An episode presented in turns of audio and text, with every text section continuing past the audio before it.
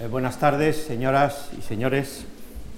Como director del ciclo El Gran Mundo del Teatro Breve, quisiera agradecer en primer lugar a la Fundación Juan Marc el que hayan organizado eh, con la brillantez con que suelen hacerlo, y en este caso yo creo que más aún, eh, este, este ciclo que trata sobre los géneros breves en la historia del teatro español. La conferencia espectáculo de hoy tiene como objeto el, sainete y Ramón de la Cruz. Es la segunda, el segundo jalón en esa historia que vamos a recorrer en cuatro etapas, y esta es muy importante porque el siglo XVIII le dio una importancia extraordinaria a los géneros menores, el sainete y la tonadilla, que van a estar hoy muy bien representados, tanto a nivel textual como a nivel musical. Unas breves palabras sobre los participantes en el acto de hoy. El conferenciante es Alberto Romero Ferrer, catedrático de la Universidad de Cádiz y gran especialista en teatro de todas las épocas, porque se doctoró con una tesis sobre el teatro de los hermanos Manuel y Antonio Machado y luego ha ido dejando eh, aportaciones brillantísimas sobre el teatro romántico, García Gutiérrez, el costumbrismo andaluz, el género chico, del cual ha ofrecido una antología en la editorial Cátedra, eh, un sainetero equivalente a Ramón de la Cruz en Cádiz, como es Juan Ignacio González del Castillo. Ha publicado recientemente un libro titulado Lola Flores, Cultura Popular, Memoria Sentimental e Historia del Espectáculo, que ha merecido el premio eh, Manuel Alvar de Estudios Humanísticos. En, el equipo artístico de hoy intervienen José María Esbeck, eh, dirigiendo eh, la antología de sainetes que verán ustedes. Eh, José María Esbeck ya tiene, a pesar de su juventud, una trayectoria importante, tanto como actor, fue premio de actor en el Festival de Olmedo al mejor actor, y después ha dirigido obras en el Festival de Almagro, como La historia del loco Cardenio, de Shakespeare y Fletcher, Guárdate del agua mansa de Calderón de la Barca y últimamente su espectáculo Nostalgia del agua de Ernesto Caballero. Intervienen también como actores eh, Pepa Pedroche, actriz ya de muy probada ejecutoria, tanto en el teatro como en el cine y la televisión. Muy vinculada Pepa Pedroche a la Compañía Nacional de Teatro Clásico, eh, con espectáculos como la villana de Getafe o Enrique VIII, la cisma de Inglaterra, eh, el alcalde de Zalamea y otros. David Lorente también es actor ya de amplia trayectoria y muy vinculada en gran parte también a la Compañía Nacional de Teatro Clásico y todos recordamos el clarín magnífico que hizo en La vida es sueño, dirigida hace unas temporadas por Elena Pimenta. Su último espectáculo es Festen, eh, dirigido por Magui Mira. Eh, como, también como actor está Daniel Orgaz, vinculado al Instituto del Teatro de Madrid, licenciado por la Real Escuela Superior de Arte Dramático y colaborador en los espectáculos que ha dirigido eh, José María Esbeck. en la parte musical está Cecilia la Villa Berganza, soprano bien conocida de todos, ha trabajado en, muchas, ya varias óperas, como Carmen, Così fan tutte, en diversos oratorios, como el Stabat Mater de Pergolesi, eh, el Requiem de Mozart, y se ha especializado también en música española, de manera que nadie mejor que ella también para interpretar las tonadillas que ustedes podrán eh, escuchar. Eh, a la guitarra la acompañará Gerardo Arriaga, profesor de musicología en la Universidad Complutense de Madrid. En el equipo artístico intervienen también Petros Lapas, ayudante de la escenografía, y Majo Moreno, actriz que ha colaborado en la videoescena. Muchas gracias.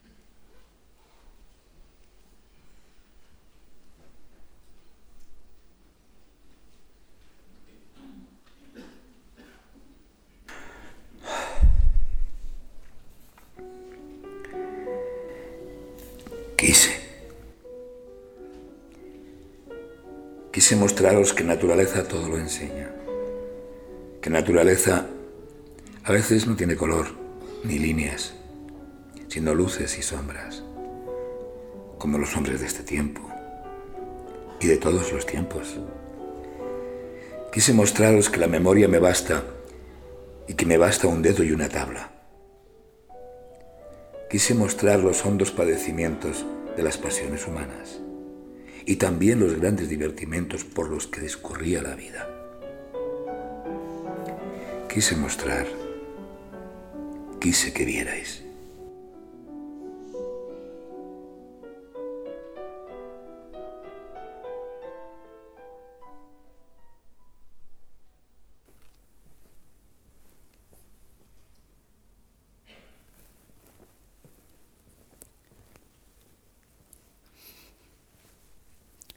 Buenas noches.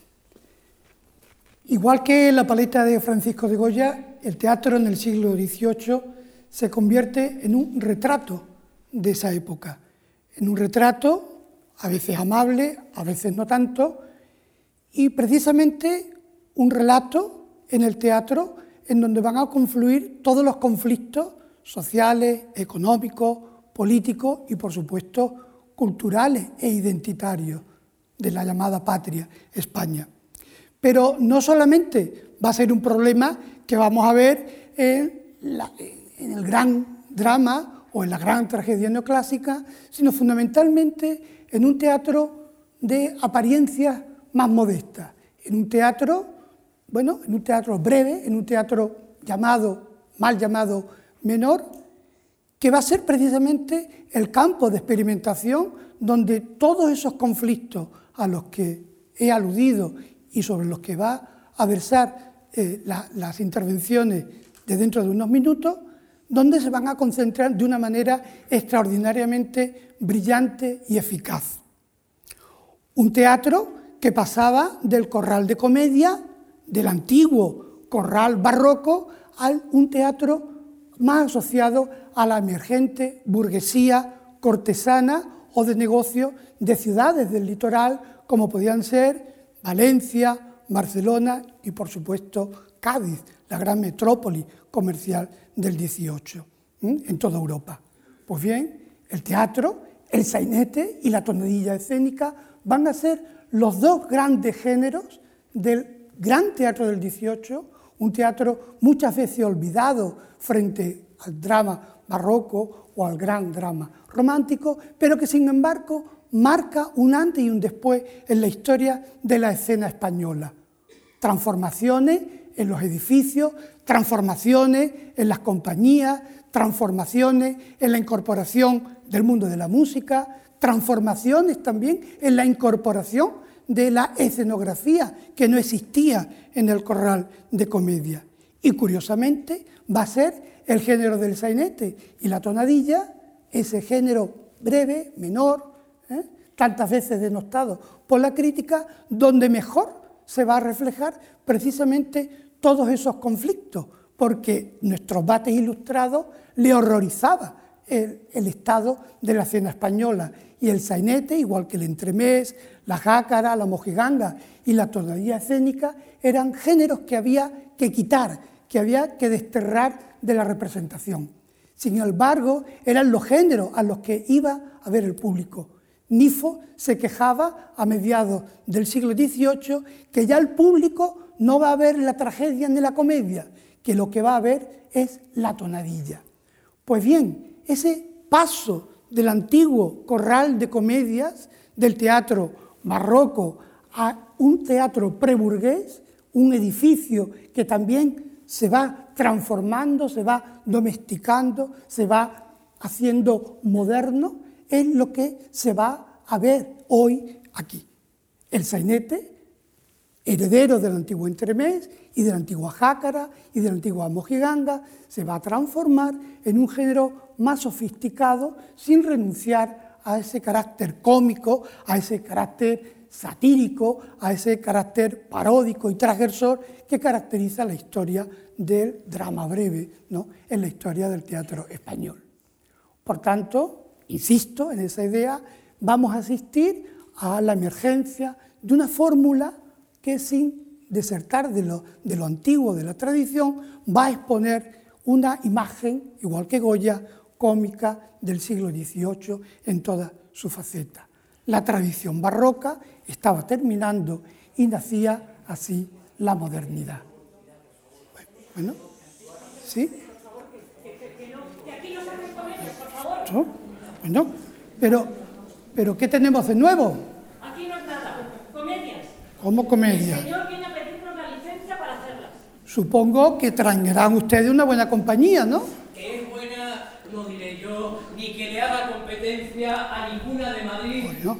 Pero verá Usía en ella que no siendo más de cuatro las partes, nada se deja por hacer.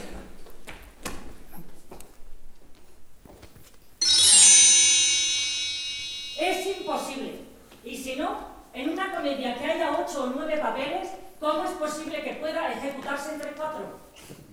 No hay cosa más fácil que esa.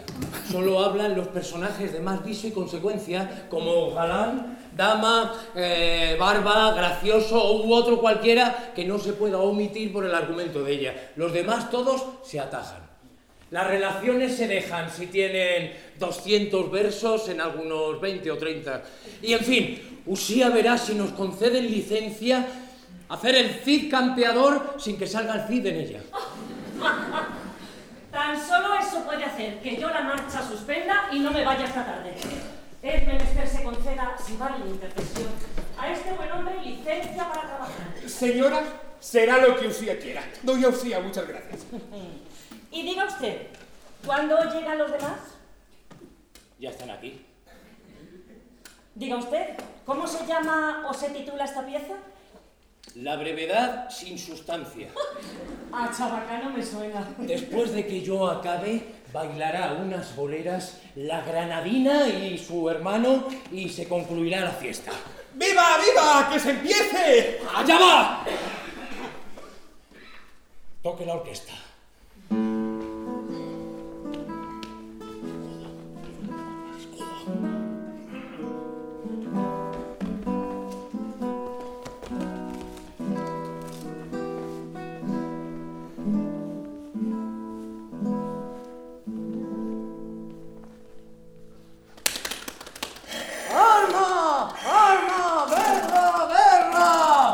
¡Españoles a las armas! ¡El rey baja despeñado! ¡Españoles a las armas! ¿A dónde corréis, cobardes? Volved, perrazos, que os llama vuestro general Gandulfo. ¡Ah! Mahoma, ahora me faltas. Más que miro. Por el monte la caballería salta. Allí braman los clarines. Allí retumban las cajas. Todo es horror, todo asombro. Ya se acercan, ya me agarran. Pues a correr. Idea que fin la primera jornada. ¡Bravo! ¡Bravo! Si habrá caso casamiento en esta pieza, bien puede ser que se case la izquierda con la derecha. Maestro, maestro.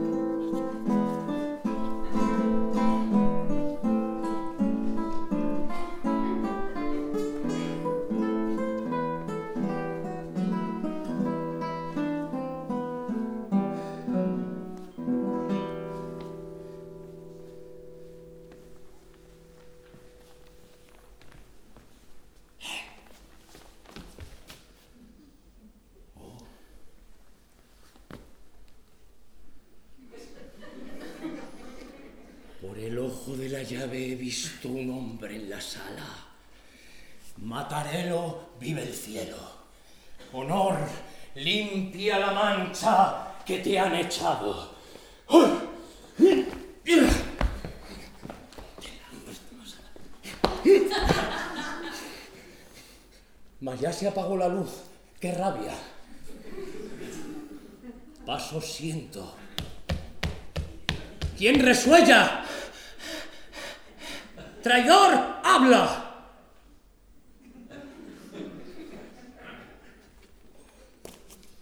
Que no te alcance mi furia, que no te encuentre mi rabia, agradece infiel que da fin la segunda jornada. Pensamiento. Enredada es la comedia. Rabiando estoy por saber si acaba el paso en tragedia. Yo no sé cómo te puede caber tanto en la cabeza. ¿Qué hora tendremos? ¡Ah! ¡Ja! El reloj toca y lo sabremos.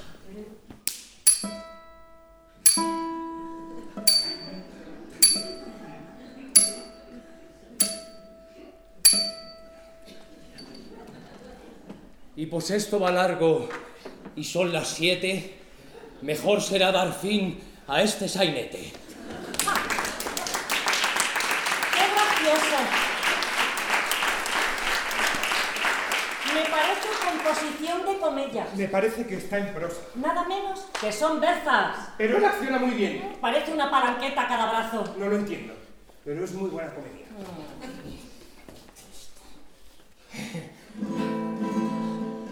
¡Ole! ¡Ole! y ole! ¡Ja! ¡Alza! ¡Ole! Yo soy Ole. una real maja ¡Hala! que vengo de Sevilla. ¡Salvaje! Y aquí acaba, señores, la toradilla.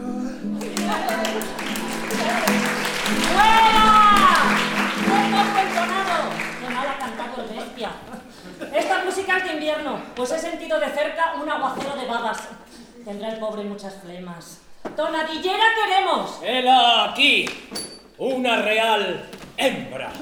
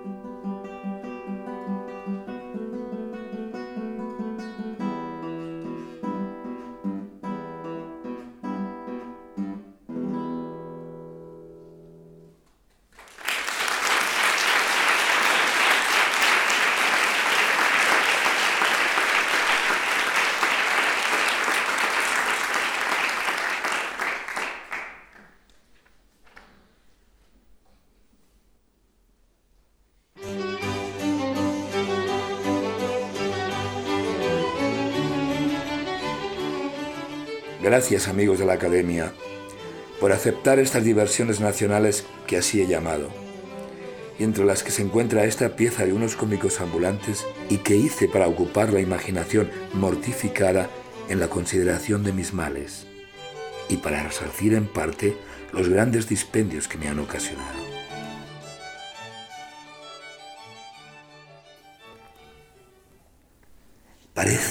Tuviera introducidos los oídos en dos caracolas de la mar, donde tiene cabida la respiración y el sentir del corazón, y donde emana mi mundo interior.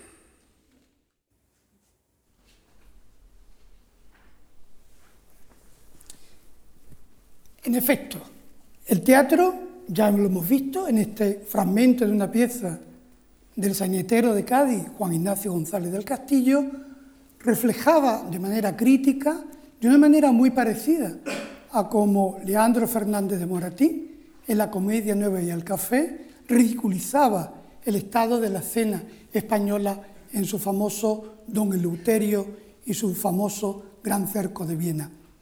Pero el teatro no solamente va a reflejar al teatro, algo que forma parte también de su propia historia, sino que este teatro en concreto del sainete va a depositar su imagen o, uno de, de los puntos de focalización en la sociedad, en esa sociedad que va a aparecer precisamente vista de manera ridícula, de manera caricaturesca, de manera paródica.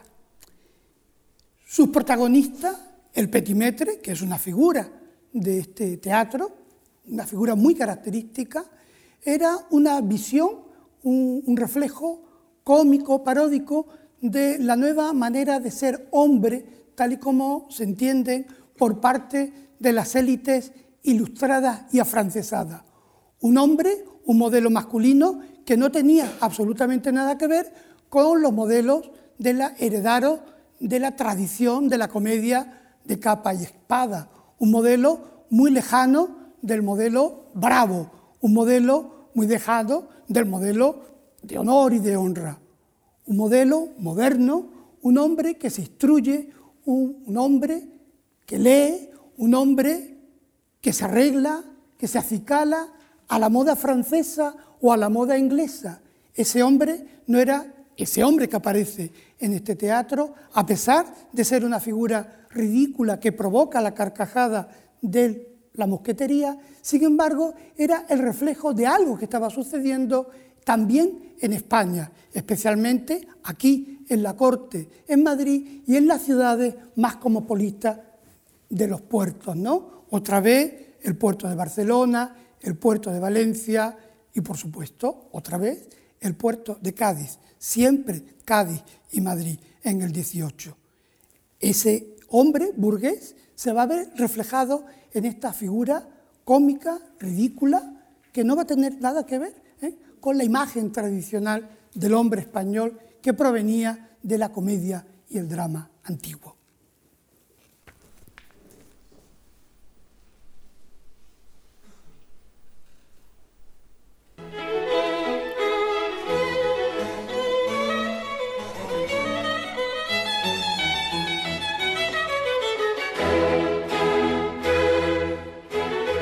Bueno mostrar en cuadros o en retratos que algunos hombres y muchos tales aguardan a leer, a ser calzados e incluso a dormir, a la hora a la que el peluquero los va a trabajar la cabeza. Nadie dirá que desaprovechan el tiempo,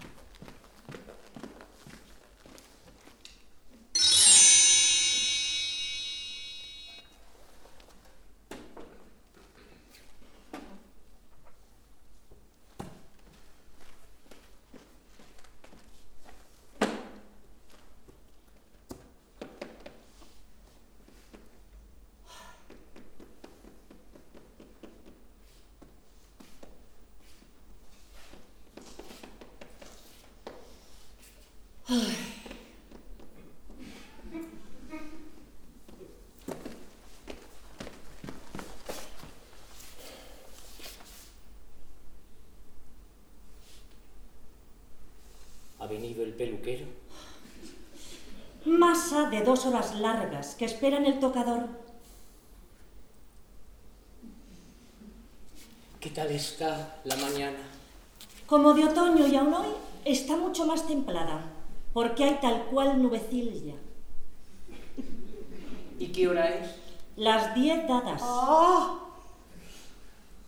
Pues siendo tan temprano, hasta la hora de que salga, quizás saldrá el sol. Prevenme el otro vestido de aguas y galones. ¿Y si llueve? ¿Qué quieres que yo le haga? Estando en el entretiempo, he de llevar paño o lana y que se rían de mí. Otros le llevan. ¡Gentualla! Que solo tiene un vestido. o personas chabacanas que los dogmas del buen gusto no consultan o no alcanzan. Señor, vamos despachando. Estoy pronto. Aunque hoy es vana vuestra queja, que no es tarde. Tararira, las toallas. Aquí están. Oh. ¿De cuál manteca? Ay, de ninguna. Tráeme la pomada de jazmines. Está todo. Solo ese libro me alcanza. Diré entre tanto el oficio.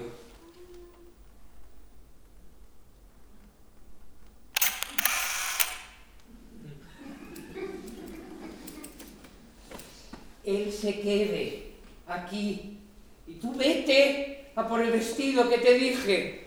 Ah, Mientras se peina esta dama, bien puedo almorzar, oír misa con sermón y no hacer falta.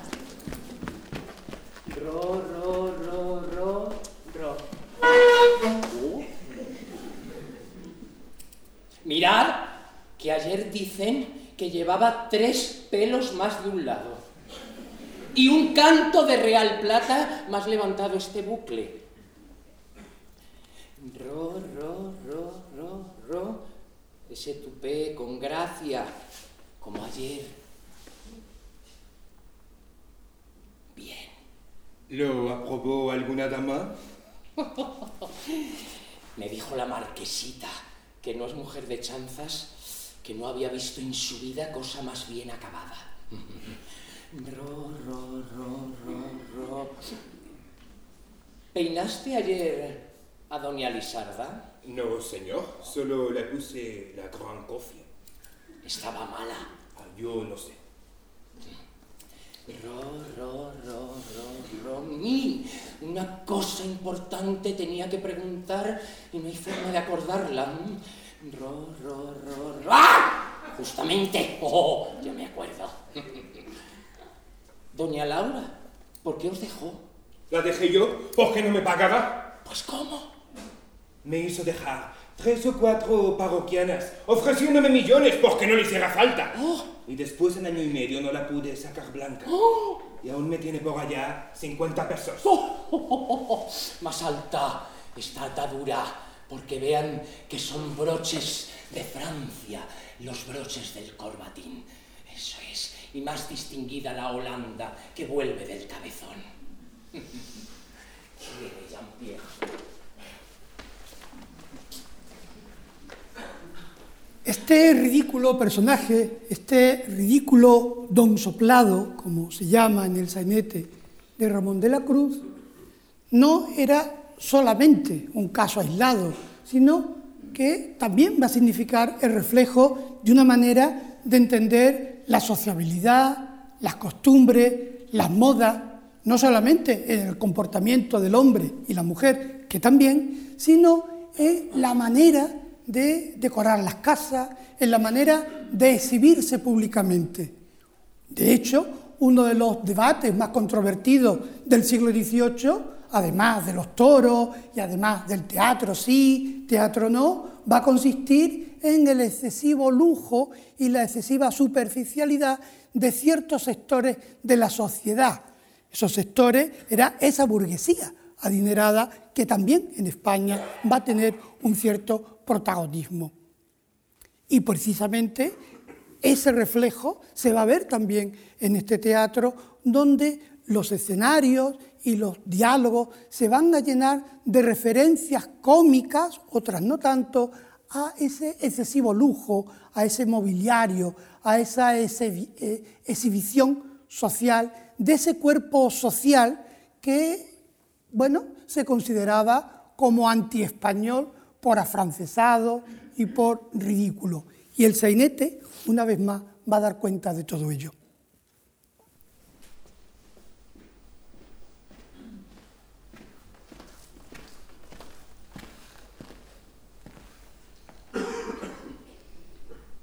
Pues yo traía ya echada la cuenta de no pararme en Madrid ni una semana. Pero en estos cuatro días he observado que se halla digno tal cual de que yo le habite. Está adelantada en lo que cabe la gente. Ya la amanece el buen gusto en el mueblaje. Las casas se adornan de cornucopias en vez de petos y lanzas.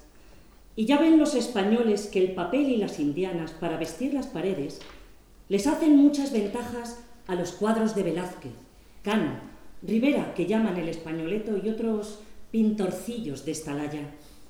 Parece se ha propagado el cultivo hasta las caras.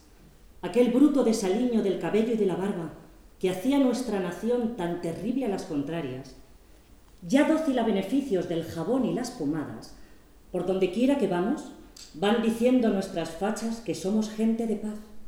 Ya nadie al vernos se espanta pues yace oculto de miedo el duelo o la patarata de aquel honor que fundaron en ser las doncellas castas, muy religiosas las viudas, recogidas las casadas, los ancianos venerables, los niños de cera blanda, los hombres ingenuos y muy hombres de su palabra, que porque me dijo mientes, porque me sopló la dama u otras tales bagatelas, he de andar a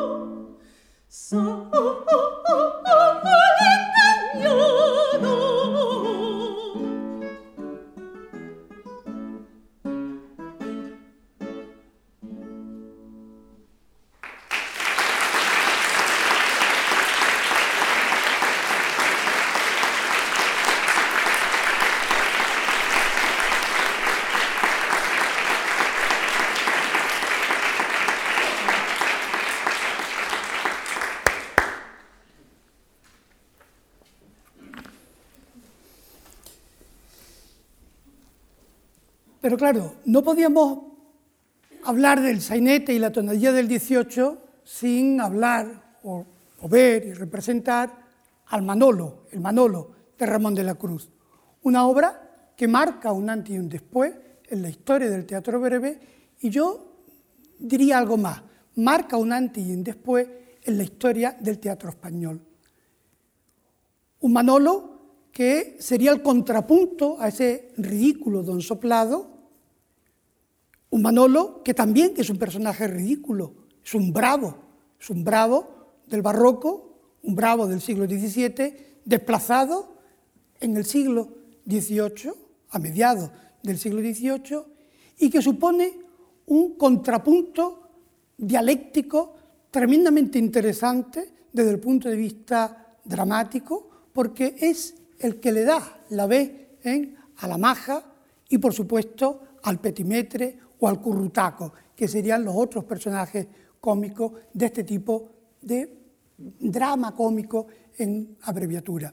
Pero claro, no hay que olvidarse que eh, Ramón de la Cruz y especialmente el Manolo, su subtítulo tragedia para reír, sainete para llorar, estaba en una pequeña frase dando todo un catecismo, de, el arte nuevo de hacer sainete, un poquito utilizando ¿no? la, frase de Lope de Vega. Ramón de la Cruz y su Manolo representa precisamente todo eso. Una obra que va a reflejar un mundo social alternativo al mundo social que representaba el petimetre don Soplado, pero un mundo que tenía que ver con la realidad, en este caso con la realidad de Madrid. Una realidad que se va a reflejar también en algo tremendamente nuevo del teatro del siglo XVIII y que también se va a observar modestamente en el sainete, como es el nacimiento de una incipiente escenografía. No en vano, en esta escena que vamos a ver, el teatro, y lo dice así Ramón de la Cruz, representa calle pública con magnífica portada de taberna. El público tenía que ver ese telón del fondo y eso era algo completamente nuevo en el teatro.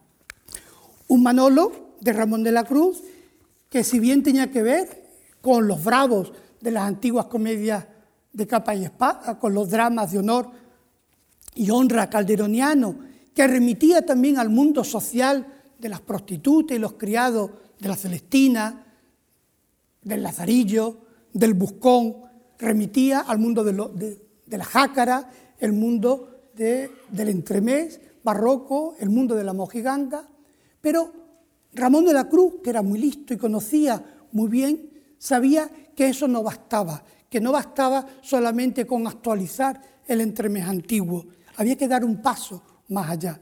Y como buen ilustrado que era, en este Ramón, en este, perdón, sainete del Manolo y en muchos otros, vamos a ver una refundición cómica de otros registros dramáticos que no tenían nada que ver con la tradición española, como son, por ejemplo, la tragedia y el drama francés, la ópera italiana, la tradición paródica francesa, fragmentos que parodian textualmente, ¿eh? al pie de la letra, fragmentos del sí de Cornell, de grandes, uno de los grandes textos trágicos del teatro francés del XVIII, y por supuesto parodia fragmentos del melodrama italiano de Metastasio. Por tanto, lo más antiguo con lo más nuevo, lo más tradicional con los más cosmopolitas. Por tanto, curiosamente, este personaje del Manolo, a pesar de sus apariencias autóctonas, a pesar de sus raíces en la tradición, también tenía mucho de extranjero, tenía mucho de impostura. ¿Eh? Era una especie de aclimatización de la modernidad, ¿eh? la modernidad vista como invasión, la modernidad vista como algo antipatriótico, que va a cristalizar, pero en cuya sustancia interna estaba precisamente ese relato, ese diálogo entre lo español y lo europeo. Y esa era la genialidad de esta obra y de Ramón de la Cruz.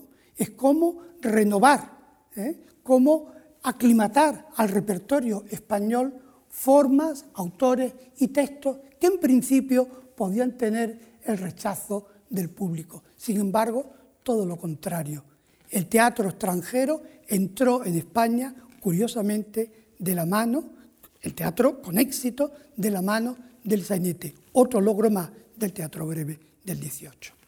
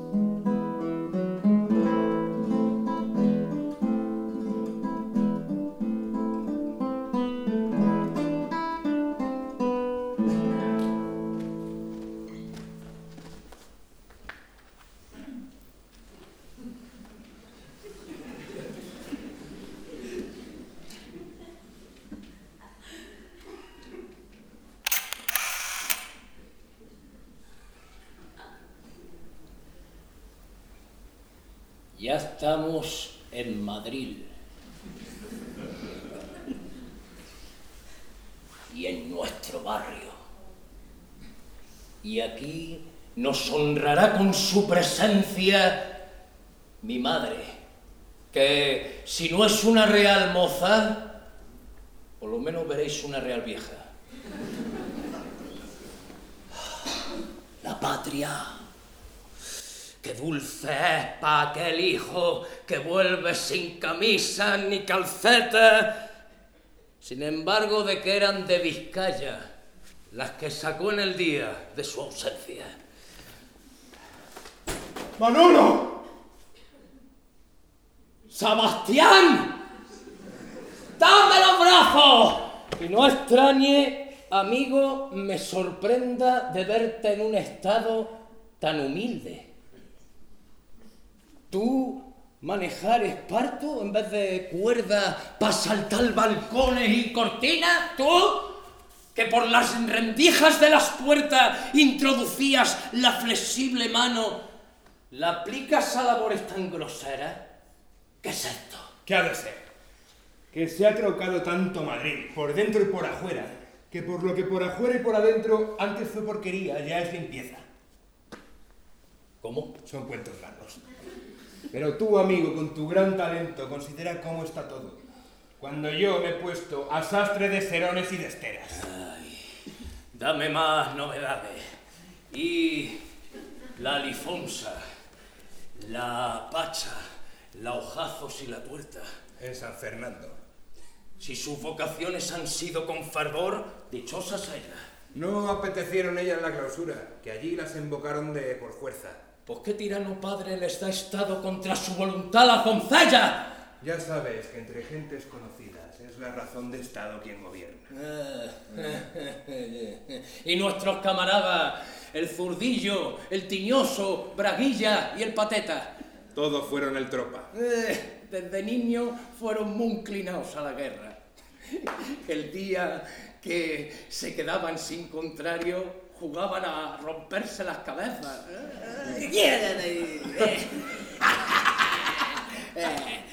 Permíteme que dé las albricias de tu llegada. Yo te doy licencia.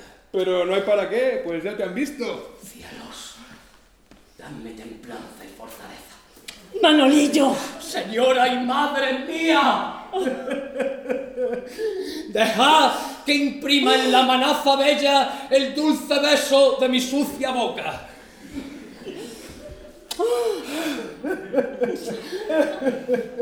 y mi padre Murió sea enhorabuena.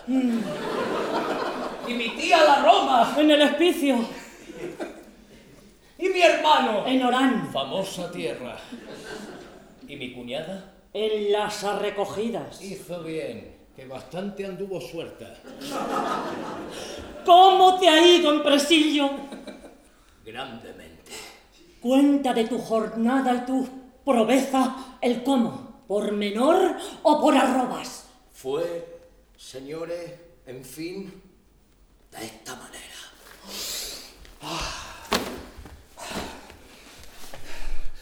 No refiero los méritos antiguos que me adquirieron en mi edad primera a la común opinión. Paso en silencio las pedradas que di, las faltriqueras que asalté y los pañuelos de tabaco con que llené mi casa de bandera y voy sin reparar en accidente a la sustancia de la dependencia.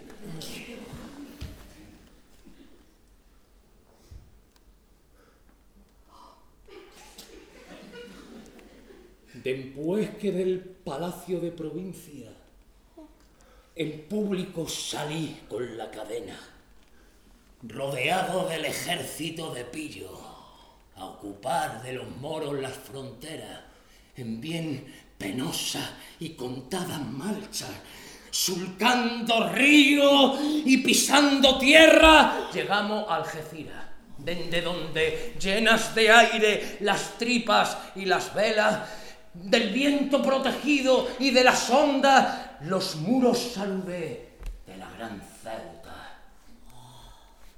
No bien pisé la arena de sus playas, cuando en tropel salió, si no en hilera, toda la guarnición a recibirnos. con su gobernador en medio de ella. Encaróse conmigo y preguntóme, ¿quién eres? Y al oír que mi respuesta solo fue, soy Manolo. Dijo, serio, por tu fama conozco ya tus prendas. Desde aquel mismo instante, en los diez años, no ha habido expedición en que no fuera yo el primerito. ¿Qué servicios hice? Yo levanté muralla. De la arena limpié los fosos. Amasé cal viva. Rompí mil picas. Descubrí cantera. Y en las noches y los ratos más ociosos mataba a mis contrarios 30 a 30. Todos moros. Ninguno era cristiano, pues que de sangre humana se alimentan. En fin, de mis pequeños enemigos, vencida la porfía y la caterva, me vuelvo a reposar al patrio suelo. Bueno, bueno, bueno, Está bien, está bien, está bien. Vámonos, madre, vámonos.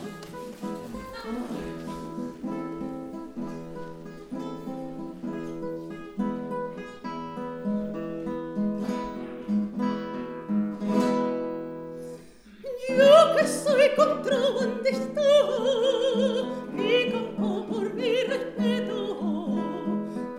Oh,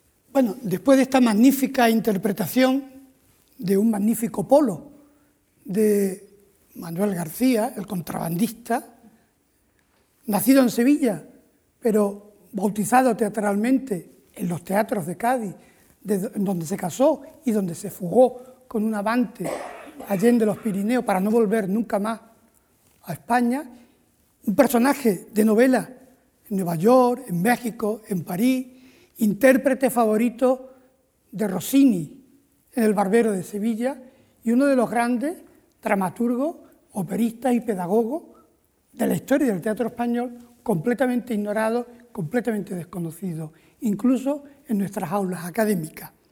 Como han visto en, esta, en este polo, en esta tonadilla más operística que tonadilla, se introducía una manera de interpretar, una manera de representar, pero unos registros musicales que no tenían nada que envidiar a la ópera italiana y la ópera francesa.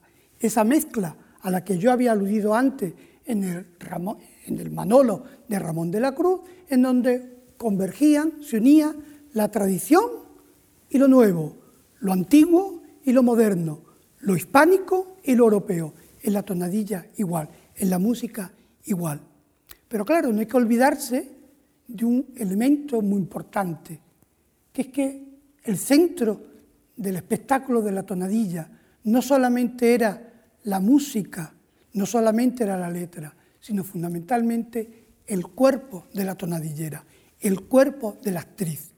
No hay que perder de vista que en, la ilustración, en la segunda mitad del siglo XVIII, las grandes compañías que estrenaban en, el Teatro de la Cruz y en el Teatro del Príncipe o en los teatros de Cádiz, de Valencia o de Barcelona, la mayor parte de esas compañías estaban regentadas por primeras actrices, por tonadilleras, algo muy parecido a lo que va a suceder en los años 20 y 30 del siglo XX con las grandes compañías de teatro, Irene López Heredia, Margarita Sirgu. Lorca crea esos personajes femeninos porque está pensando en actrices. Pues bien, esto ya lo vemos ¿eh? de manera muy clara en el siglo XVIII, en donde una buena parte del peso de la dramaturgia, incluso en la tragedia o en la comedia, recaía en protagonistas femeninos, mujeres que se apoderan de la escena y que son un reclamo, un reclamo más ¿eh? para, para asistir a la representación. Pero claro, esto no se puede, no es algo exclusivo del mundo de las artes, del mundo del teatro, sino que esto es algo que tiene que ver con lo que está pasando también en la sociedad. Una sociedad como la española del siglo XVIII, que a pesar de todo era una sociedad en algunos aspectos muy avanzada, muy moderna, a pesar de la regresión ¿eh? clerical del siglo posterior, del siglo XIX. Porque la mujer, con la ilustración, también se va a convertir en sujeto, se va a convertir en ciudadana, incluso también en España, no solamente en Francia. Y aparecen cabeceras periodísticas dirigidas a mujeres lectoras, periódicos, incluso como la, la famosa pensadora gaditana, que independientemente de quién fuera el autor o la autora, firma con un seudónimo de mujer. Se crean sociedades de junta de damas. La mujer empieza a salir de la esfera del matrimonio. Incluso una obra como la comedia, perdón, como El sí de las niñas, una obra que nos puede parecer hoy día como muy antigua y como muy mojigata, sin embargo, para la época fue muy importante, porque era la primera vez que de manera racional la mujer decía no a casarse por mandato del padre, sino a casarse por amor. Y verán ustedes que independientemente de lo que pase en la sociedad, no va a haber ninguna novela, ninguna obra poética y muchísimo menos ninguna obra de teatro después del sí de las niñas en donde no se plantee la necesidad de que la mujer exprese su opinión, aunque solamente sea para casarse. Un salto de altura, un salto de altura que tiene que ver con transformaciones sociales, ¿eh? que tienen que ver con la modernidad de una España que desgraciadamente se ha negado, pero que existió. Y eso es algo que se ve en el teatro, no solamente porque las compañías, muchas de ellas, están regentadas por la caramba, por ejemplo, que retrataría Francisco de Goya en uno de sus grandes retratos de este mundo de cómicos y de cómicas, sino también en el repertorio serio. ¿eh? No hay que olvidarse de las tragedias neoclásicas, en donde más del 70 de la acción y de los protagonistas son heroínas, son mujeres que desafían su destino como mujer, que desafían el matrimonio, que desafían, bueno, fíjense ustedes, la famosa Raquel de, de la gran tragedia Raquel de García de la Huerta, en donde la protagonista judía, amante, desarrolla, se introduce en un mundo de hombres y es dueña de su destino, sabiendo que va a morir, pero no le importa, porque es el yo, el yo de la mujer. Y eso el teatro lo refleja muy bien. En la tragedia y, como no, en el sainete. Hemos visto petimetres, hemos visto majos, pero claro, el personaje central es la maja, ¿eh? la misma que entona la, ton- la- la- la tonadilla, pero también la misma que va a protagonizar muchos de los conflictos. Y con el texto con el que vamos a terminar, eh, la República de las Mujeres, de Ramón de la Cruz, lo que plantea es precisamente un mundo inverso, una república donde los roles masculinos van a estar desempeñados por mujeres que no tienen ningún tipo de problema en manifestarse como portadoras ¿eh? de un mundo o de unos ámbitos que le estaban completamente vetados. El mero hecho de que el teatro, el género más popular, el género que llegaba al gran público, porque para estar ahí sentado, en aquella época podían estar de pie, no era necesario saber leer y escribir. ¿eh? Por tanto, el que el teatro planteara esa posibilidad, aunque después todo volviera al mundo decente y al mundo de la norma, el mero hecho de que se planteara de esa manera tan desafiante y en relación con los otros elementos que hemos comentado, demuestran que algo estaba cambiando en la sociedad. Y el sainete, nunca mejor dicho, como fotografía de esa sociedad, como fotografía de esa realidad satírica, cómica, o a veces no tanto, ¿eh? porque lo mismo era el pretexto de la risa o el pretexto de la carcajada para hacer viable un mensaje que de otra manera hubiera sido imposible. Y el sainete, una vez más, insisto, da cuenta de todo ello con la popularidad y con la gracia que lo caracteriza.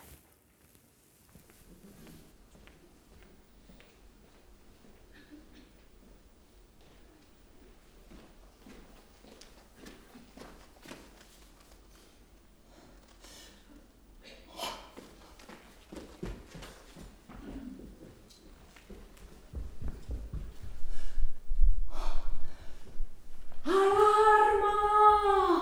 ¡Alarma! ¡Alarma! Contra los hombres la guerra. Viva de las mujeres la libertad eterna. Vivan las damas, triunfen y venzan. Sufran los hombres, penen y sientan.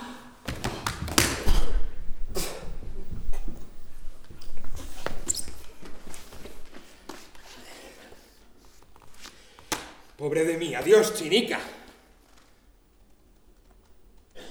Llegó tu hora postrera.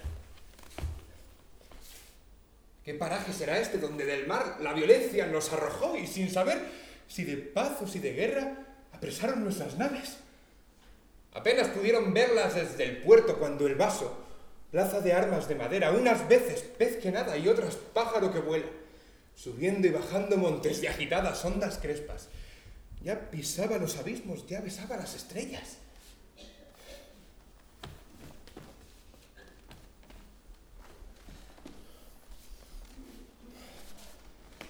Solo y prófugo discurro una senda y otra senda.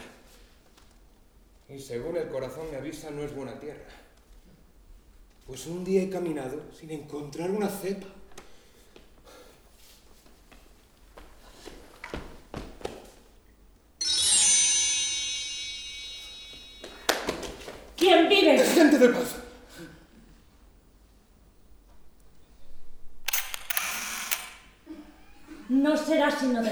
Si es hombre. Si en eso pende, seré lo que su merced quiera. ¿Qué destino te ha traído infeliz? ¿A tu perpetua esclavitud o a tu muerte? Pues, ¿acaso estamos cerca de Argel? Ya pudieras dar un brazo porque eso fuera. Pues, ¿dónde estoy? En la isla de las mujeres exenta. República libre, donde ellas solo penden de ellas. Donde el hombre masculino se aborrece y se detesta. Y donde se huye del hombre siempre. ¿Es, pues, esta la tierra de las Amazonas? No, que hay muy grande diferencia. Porque en esta isla nunca vuelve a salir cuando entra, sino las que andan al corso, que es cargo de las más viejas. Ya sé entonces el remedio.